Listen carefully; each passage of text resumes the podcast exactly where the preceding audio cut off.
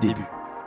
Et si on prenait le temps de penser le mental dans le sport? Penser, c'est réfléchir, mais c'est aussi soigner le mental des sportifs. Notre invité a fait de la psychologie son métier de chaque jour. Penser le sport, épisode 2 avec Alexis Ruffo. C'est parti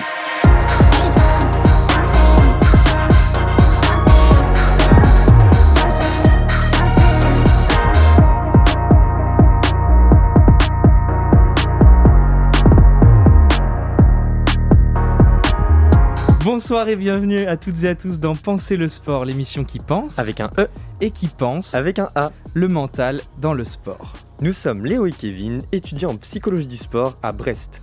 Aujourd'hui, on se demande comment gérer mentalement la blessure physique et plus précisément, quelle est l'influence des émotions. Pour répondre à cette question, nous avons le plaisir d'accueillir Alexis Ruffo, psychologue et chercheur en psychologie du sport et de la santé à l'INSEP, Institut national du sport, de l'expertise et de la performance. Bonsoir Alexis, Bonsoir. et merci d'avoir accepté cette invitation. Avant de commencer, est-ce qu'on peut se tutoyer? Oui, oui, oui. Euh, Alexis, tu es donc chercheur et tes objets de recherche tournent principalement autour de la santé dans le sport. Tu t'intéresses notamment à la prévention des blessures et ses causes, mais également à ses impacts psychologiques. Et c'est justement ce qui va nous intéresser aujourd'hui, l'impact de la blessure sur les émotions. On entend souvent que dans le sport, il faut être courageux, résistant, héroïque même, et la devise olympique plus vite, plus fort, plus haut, ensemble, en est le parfait exemple. Alors, est-ce que la blessure, ce moment où le corps, le physique lâche, est le moment parfait pour laisser la place à son mental? Oula, c'est euh, une grande question. Par exemple, ça arrive euh, que des sportifs en fait euh, aient des demandes de suivi en prépa mentale quand ils sont blessés, mais dans la majorité des cas, c'est pas pour revenir en forme, mais en fait pour profiter euh, bah, du temps qu'ils ont en plus par rapport à leur emploi du temps habituel pour euh, développer euh, leurs habiletés mentales. Donc en fait, dans ce cas-là, oui, on peut dire que c'est une période propice pour se développer au vu du temps qui est dégagé et qui du coup peut être investi par les sportifs pour, ben, pour avoir un suivi en préparation mentale, par exemple. Comme tu dis qu'ils ont différents, différents temps, est-ce qu'il y a des phases qui existent dans la blessure? Alors oui, oui, euh, bon, ça pas forcément, euh, c'est pas forcément une spécialité euh, sur le plan psychologique, mais euh, en gros, on identifie diffé- différentes phases dans le suivi une fois que le sportif est blessé. Donc il y a d'abord une première phase de soins où l'objectif ça va être de, bah, entre guillemets, réparer la partie qui est, qui est lésée. Et euh, ensuite, va y avoir euh, une phase plus de réathlétisation où l'objectif, ça va plutôt être euh, de remettre euh, l'athlète dans les conditions de pratique de son sport au plus haut niveau. Et ensuite, ben, on identifie la reprise de l'entraînement complet et la reprise de la compétition normale. Et sur toutes ces phases que tu viens de nous décrire, est-ce que tu peux nous identifier des émotions qui seraient plus importantes selon les phases et qui seraient ressenties par, le, par les sportifs? Ok, alors euh, bah, pour commencer, euh, pour les, les blessures les plus sévères avec un temps d'arrêt euh, un petit peu long, comme par exemple la rupture des ligaments croisés, ça arrive que des sportifs aient tout de suite après des affects très négatifs avec des réactions qui ressemblent beaucoup à de la dépression en fait, en réaction à un événement qui a été vécu de manière un petit peu traumatique. Donc euh, oui, dans la phase euh, tout de suite de soins, euh, on va avoir ce type de réaction plutôt orientée dépression. Ensuite, en fait, plus l'athlète va retrouver ses fonctions sur le membre lésé, plus il va avoir tendance à revenir dans un fonctionnement très opérationnel et donc s'orienter vers des objectifs de reprise et du coup ça laisse très peu de place à ce moment-là à des émotions dans la majorité des cas quand ça se passe bien. En revanche, euh, s'il y a des complications à un moment donné, si euh, le plan pour reprendre euh, n'est pas respecté, c'est-à-dire qu'il y a bah, des, fonctions physiques qui n'ont pas été récupérées dans les temps prévus, bah là on va avoir des athlètes qui vont présenter plutôt des, des symptômes d'anxiété plutôt cognitive, à être préoccupés, un peu euh, voilà, à se poser un tas de questions sur, euh, sur euh, leur euh, reprise. Donc euh, voilà, ça évolue un petit peu comme ça.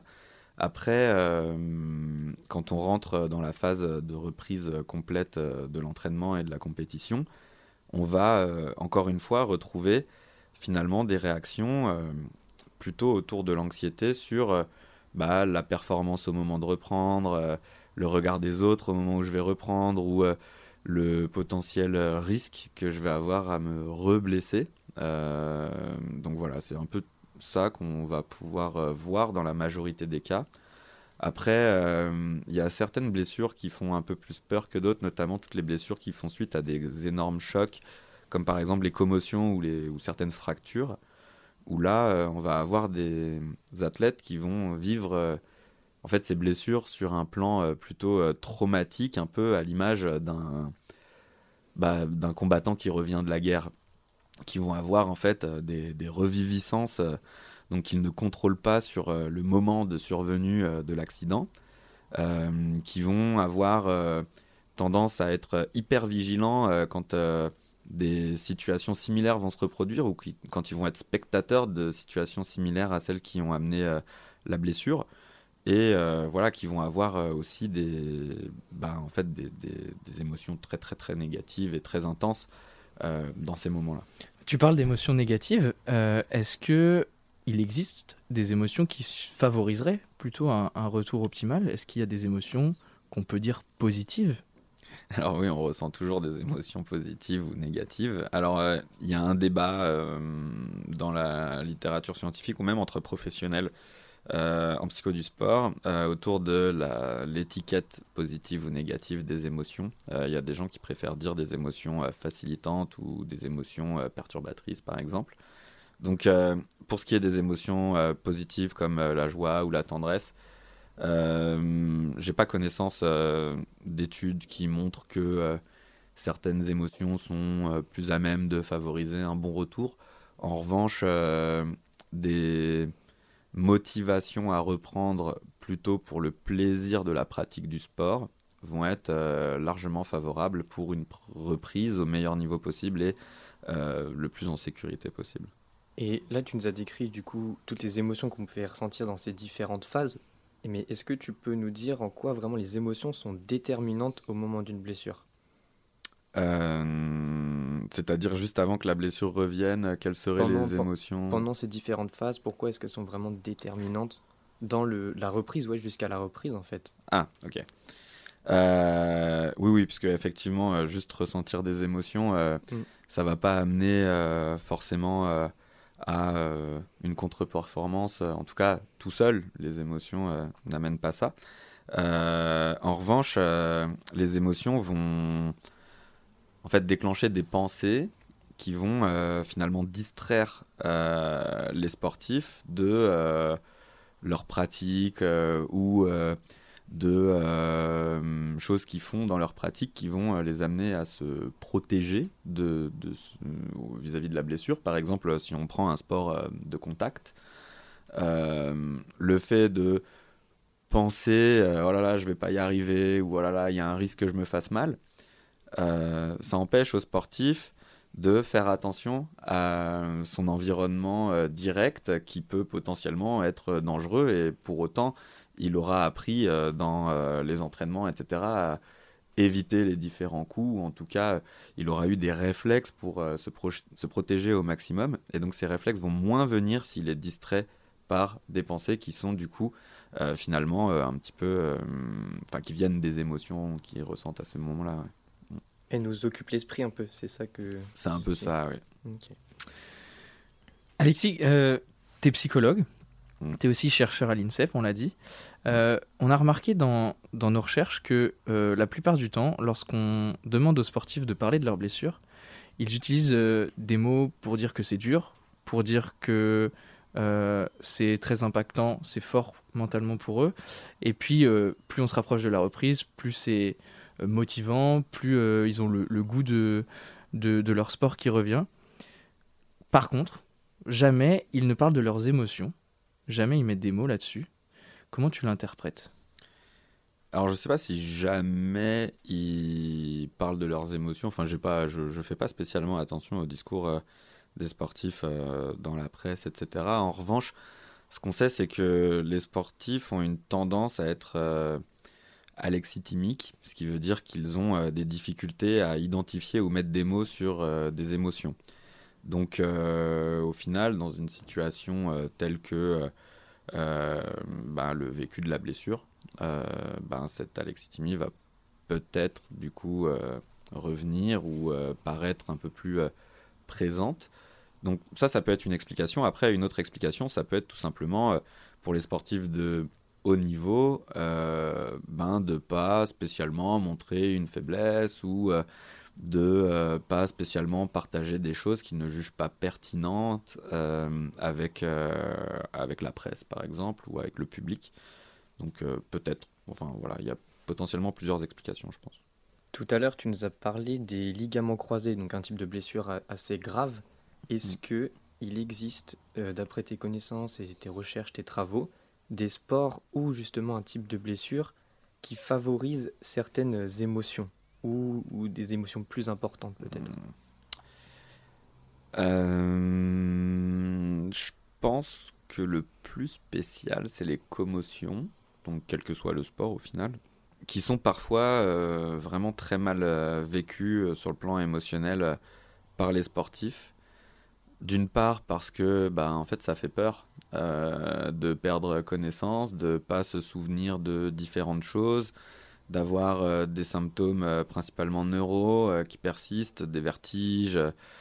voilà, c'est ça, ça peut faire peur. Puis dès que ça touche le cerveau, de manière générale, ça fait un peu plus peur aux gens que quand ça touche un os, un organe, etc. Donc c'est l'exemple que je prendrais comme celui qui induit le plus de d'émotions de type peur en fait chez, chez, les individus. Et on sait que ce genre d'émotion, comme la peur, euh, ça peut être associé à la survenue de, de troubles mentaux chez l'athlète. Est-ce que tu peux nous décrire ces mécanismes? Alors si on prend les troubles anxieux, euh, ben, on peut avoir euh, des athlètes qui vont euh, ben, présenter, comme je le disais tout à l'heure, euh, un risque de syndrome de stress post-traumatique. Euh, on peut avoir des athlètes qui peuvent avoir de la kinésiophobie, c'est-à-dire la peur de faire certains mouvements. Après, sur les autres troubles anxieux en tant que tels, je ne suis pas sûr qu'on les observe quand on regarde les symptômes en fait euh, du, manuel diagnostique des troubles mentaux. Euh, par contre, on observe des, bah, des symptômes qui sont communs à plusieurs troubles. Euh, par exemple, le fait d'avoir des difficultés à réguler ses émotions, le fait d'avoir des difficultés à contrôler ses comportements dans des situations émotionnellement chargées. Euh, donc ça, c'est des choses qu'on va pouvoir observer et donc qui se retrouvent dans euh, plusieurs troubles anxieux, comme par exemple euh, le trouble d'anxiété généralisée, les troubles anxieux avec agoraphobie, enfin troubles panique avec agoraphobie, ce genre de choses. Donc je, je, je, pense pas. En fait, ce qui est difficile, c'est que les, les contraintes du, du, sport de haut niveau rendent en fait certaines choses normales chez des sportifs, comme le fait d'être exposé à du stress et d'avoir à, le, réguler. Et euh, du coup, ça rend souvent les diagnostics euh, un petit peu compliqués. Donc, euh, on peut assez difficilement réfléchir trouble mental en tant que tel, en respectant les critères diagnostiques. En revanche, on observe différents symptômes ou différentes variables impliquées dans plusieurs troubles, comme par exemple l'impulsivité, la difficulté de régulation des émotions, etc. Et donc là, ce dont tu parles, euh, c'est des émotions qui vont être liées principalement aux troubles de l'anxiété. Mm. C'est ce que tu dis. Est-ce que euh, certaines émotions, peut-être les mêmes, peut-être d'autres, sont liées à d'autres troubles qu'on pourrait considérer comme mentaux? Oui, les émotions comme la tristesse, par exemple, euh, vont être plus spécifiques à la dépression. Euh, le dégoût aussi, la honte aussi. Donc, euh, oui, on peut dire que certaines émotions sont assez spécifiques à certains, à certains troubles. Euh, et ça, bah ça c'est ce que je disais tout à l'heure. En fait, c'est ce qu'on va observer de temps en temps, tout de suite pendant la phase de soins, tout de suite une fois que la blessure est survenue, en fait, avant même que l'athlète, enfin quand il est encore dans l'incertitude, quand il ne sait pas encore comment ça va se passer pour lui, quelle est la durée d'arrêt, quel est exactement le diagnostic, etc. Là, souvent, ils ont des affects qui sont plus euh, ceux qui sont impliqués dans la dépression. Donc, euh, tristesse, dégoût, honte. Et là, récemment, dans, dans la presse, Gigi Reddick, qui est donc un ancien joueur du NBA et qui est maintenant journaliste, il déclarait à propos de la blessure de LeBron James Je connais LeBron depuis 15 ans, c'est la première fois qu'il est humain. Cette blessure, elle renvoie l'athlète un peu à sa condition humain, mais en tant que sportif, euh, comment gérer ce sentiment de vulnérabilité face aux, nouvelles blessures ou même à une récidive en fait? Alors laisse-moi réfléchir. prends le temps, prends le temps. bah, en fait, euh, la blessure, c'est un événement stressant comme un autre. Mm. Donc, euh, il y a des personnes qui vont le vivre très mal, il y a des personnes qui vont le vivre un peu mieux. Euh, parce que tout simplement, il y a des personnes qui ont des facilités à euh, réguler leurs émotions, à réagir euh, plutôt de manière adaptée dans des situations plutôt stressantes, etc. puis il y a d'autres personnes pas du tout. Donc après, ce qu'on sait aussi, c'est que en fonction de l'événement et de l'importance qu'il a pour l'individu, ou des conséquences que ce comportement peut avoir pour la vie de l'individu, eh bien l'individu va réagir de manière plus ou moins euh, extrême ou plus ou moins intense. Et du coup, peut-être que dans ce cas-là, euh, la blessure euh, menaçait un petit peu trop l'avenir proche du, du, basketteur. Et, et du coup, ça l'a amené à, à, vivre cette situation stressante complètement différemment de des situations stressantes comme par exemple des matchs à enjeu ou une concurrence euh, très complexe euh, à l'entraînement. Voilà. Ok, ce que tu expliques là, c'est que il existe pas mal de différences interindividuelles entre, euh, entre mm. les sportifs et donc chaque humain va gérer la blessure différemment. Et ce qui va nous intéresser par la suite, c'est de savoir comment on va gérer cette blessure, comment on va intervenir, qu'est-ce qu'on va mettre en œuvre au quotidien. Mais avant ça, on va écouter Massive Drums de Gush.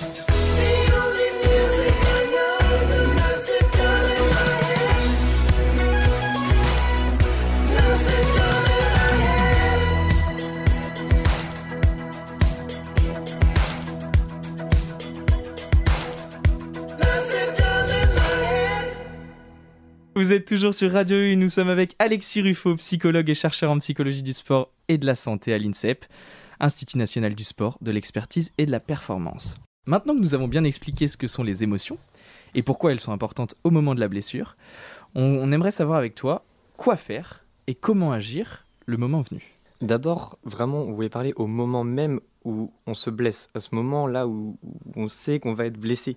Est-ce qu'il y a quelque chose à mettre en place émotionnellement à ce moment-là. Donc en prévention?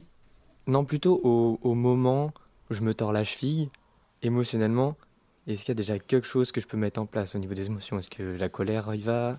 Est-ce qu'il y a autre chose?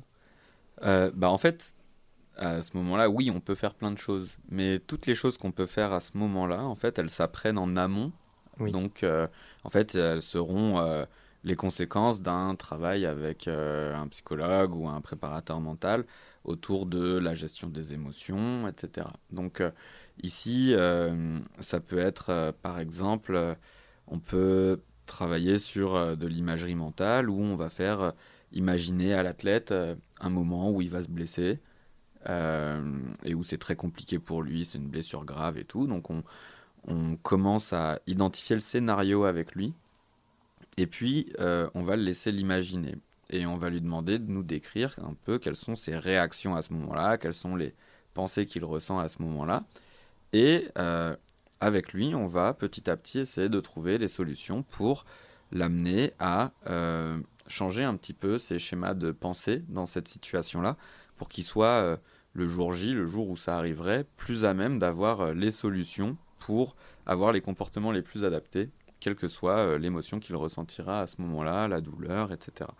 Donc on peut les préparer en imagerie mentale, on peut aussi euh, travailler avec des techniques telles que la pleine conscience, où là l'objectif ça va être d'amener les participants à être capables d'orienter leur attention de manière volontaire sur ce qu'ils ont décidé en fait euh, en amont euh, et ce sans jugement. C'est-à-dire par exemple je viens de me blesser, j'ai très très mal, du coup je suis complètement irritable, en colère et en fait, je vais peut-être commencer à crier sur les autres, euh, à insulter tout le monde, c'est possible. En fait, si on amène un athlète à être euh, un peu plus fort sur sa compétence euh, pleine conscience, il va avoir tendance à un peu plus rapidement savoir que là, il est en pilote automatique, il est en train de se laisser aller à ses émotions, et du coup, il va être capable de prendre un petit peu de recul un peu plus rapidement, et de bah, finalement avoir des comportements beaucoup plus euh, adaptés à la situation. Donc ça, c'est des choses qu'on peut faire en amont, et c'est des choses que les sportifs qui se sont déjà beaucoup blessés euh, savent déjà un petit peu faire, parce qu'ils ont déjà connaissance de la situation, donc ils arrivent plus facilement à détecter ce qui s'est déjà passé et qui n'a pas bien fonctionné pour eux. Euh, donc voilà, l'expérience en fait antécédente de blessure va être assez intéressante au final. En gros, plus on se blesse, plus on agit mieux en fait une fois qu'on est blessé. En tout cas, c'est une tendance. Et ça va aussi avec, euh, enfin, ça, ça, rejoint un petit peu le principe de l'exposition en imagerie mentale.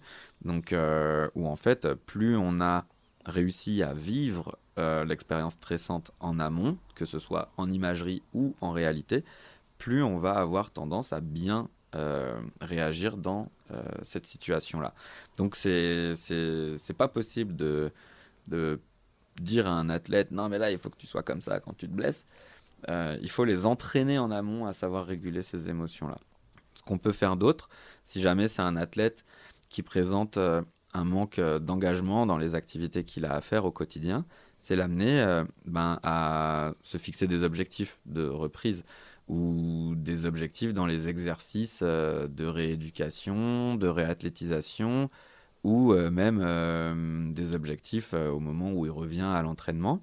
Et bah, on fait de la fixation d'objectifs ben, dans les règles de l'art, en fait, si j'ai envie de dire. Donc en faisant un peu des... Est-ce que tu peux expliquer ce qu'est la fixation d'objectifs? Voilà, en faisant donc des objectifs à court terme, à moyen terme, à long terme, euh, en faisant attention à ce que les objectifs soient spécifiques à la pratique, soient bien mesurables, c'est-à-dire qu'il faut qu'on puisse chiffrer euh, les activités sur lesquelles la tête se fixe des objectifs, qu'on puisse l'observer, que euh, finalement ce soit réaliste et pas trop complexe ou pas non plus trop facile. Donc il faut que ce soit aussi un peu challengeant.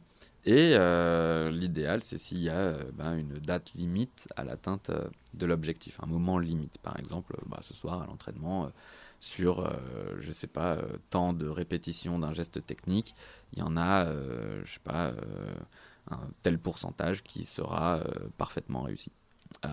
Donc ça, c'est un exemple. Après, pour les athlètes qui sont aussi très anxieux à l'idée de, reprendre, ce qui peut être utile, c'est de favoriser, on peut le vulgariser comme confiance en soi, mais leur sentiment de compétence ou euh, sentiment d'auto-efficacité. C'est-à-dire qu'on va euh, les amener à... Euh, ben, on va valoriser leur réussite actuelle ou repenser à des situations où ils ont réussi des choses dans le passé. Ça, ça va rebooster un petit peu leur, leur confiance et donc par défaut du, ben, réduire un petit peu l'anxiété puisqu'ils auront de moins en moins de craintes voilà, en lien avec la blessure. Là, tu nous parles d'une compétence, d'une habileté euh, qu'on peut travailler grâce aux techniques dont tu as parlé, l'imagerie mentale, le fait de s'imaginer le moment euh, qu'on va, qu'on va vivre, la pleine conscience de vivre euh, le moment présent, de porter son attention dans le moment, et la fixation d'objectifs. Donc, tu as parlé de ces trois techniques-là. Est-ce que on peut utiliser ces trois techniques pour travailler des compétences particulières au moment où on se blesse? Une fois qu'on est blessé? Une fois qu'on est blessé, et même pour prévenir la blessure, quelles sont les compétences associées à une meilleure gestion de, la blessure? Bah clairement euh, la motivation à suivre les les différents exercices à faire euh, pour euh, le soin ou la réathlétisation, ça c'est quelque chose de c'est une compétence importante. Ok, qu'on peut travailler par le biais de, quelle technique Fixation d'objectifs. Exactement. Ensuite, euh, une compétence qui est intéressante, c'est la capacité à gérer les situations émotionnellement chargées. Donc ça, on peut le, euh, travailler avec euh, la pleine conscience ou avec l'imagerie mentale, par exemple. J'ai oublié de le dire, mais on peut aussi travailler ben, la capacité à s'activer ou se relaxer avec des techniques qui se basent principalement sur la respiration, c'est-à-dire s'il y a euh, une expiration plus longue que l'inspiration pendant euh, un certain nombre de cycles respiratoires, eh bien, on va avoir tendance à se relaxer. Et si c'est l'inverse, on va avoir tendance à s'activer. Donc, apprendre ça à des athlètes, ça va aussi euh, les aider en situation de crise à être capable de bah, se détendre, se relaxer, et voilà, et réduire finalement la probabilité qu'ils aient des émotions euh, négatives ou euh, beaucoup trop de stress perçu, etc. Pour finir, euh, Alexis, on est tous susceptibles au final de ressentir les émotions que tu nous as décrites lors d'une blessure. Et tu nous as décrit d'ailleurs plusieurs techniques que Léo a rappelées juste avant. Est-ce que pour les gens, pour toute personne qui nous écoute, tu as une technique rapide vraiment que tu préconises à mettre en place au quotidien, soit peut-être pour prévenir d'une blessure, soit au moment où elle arrive, ou pendant cette phase de, convalescence? Bah, Pour moi, euh, le mieux, c'est de s'exposer à des situations stressantes, euh, que ce soit en imagerie ou dans la vraie vie. Euh, ça, c'est très bien. Donc en gros, c'est la capacité à anticiper des situations qui vont arriver dans le quotidien et surtout être en mesure de se visualiser dans ces situations et se visualiser réagir à ces situations et euh, le répéter, le répéter, le répéter. Pas forcément répéter toujours la même situation, mais euh, voilà, la multitude de situations qu'on va pouvoir euh, répéter va favoriser la probabilité qu'une situation similaire, très très proche, arrive dans la vraie vie. Et donc du coup, on aura beaucoup plus de chances d'avoir les clés pour bien, bien agir dans cette situation-là. Merci beaucoup. Merci Alexis. Je rappelle que tu es psychologue et chercheur à l'INSEP et tu nous as permis donc de mieux comprendre les émotions au moment de la blessure, leur importance. Et merci à vous d'avoir suivi Penser le sport, l'émission qui pense. Avec un E. Et qui pense. Avec un A. Le mental dans le sport. Vous pouvez retrouver tous les épisodes sur radio-u.org, rubrique podcast. Fin. Il faut penser le sport. Penser, penser le sport.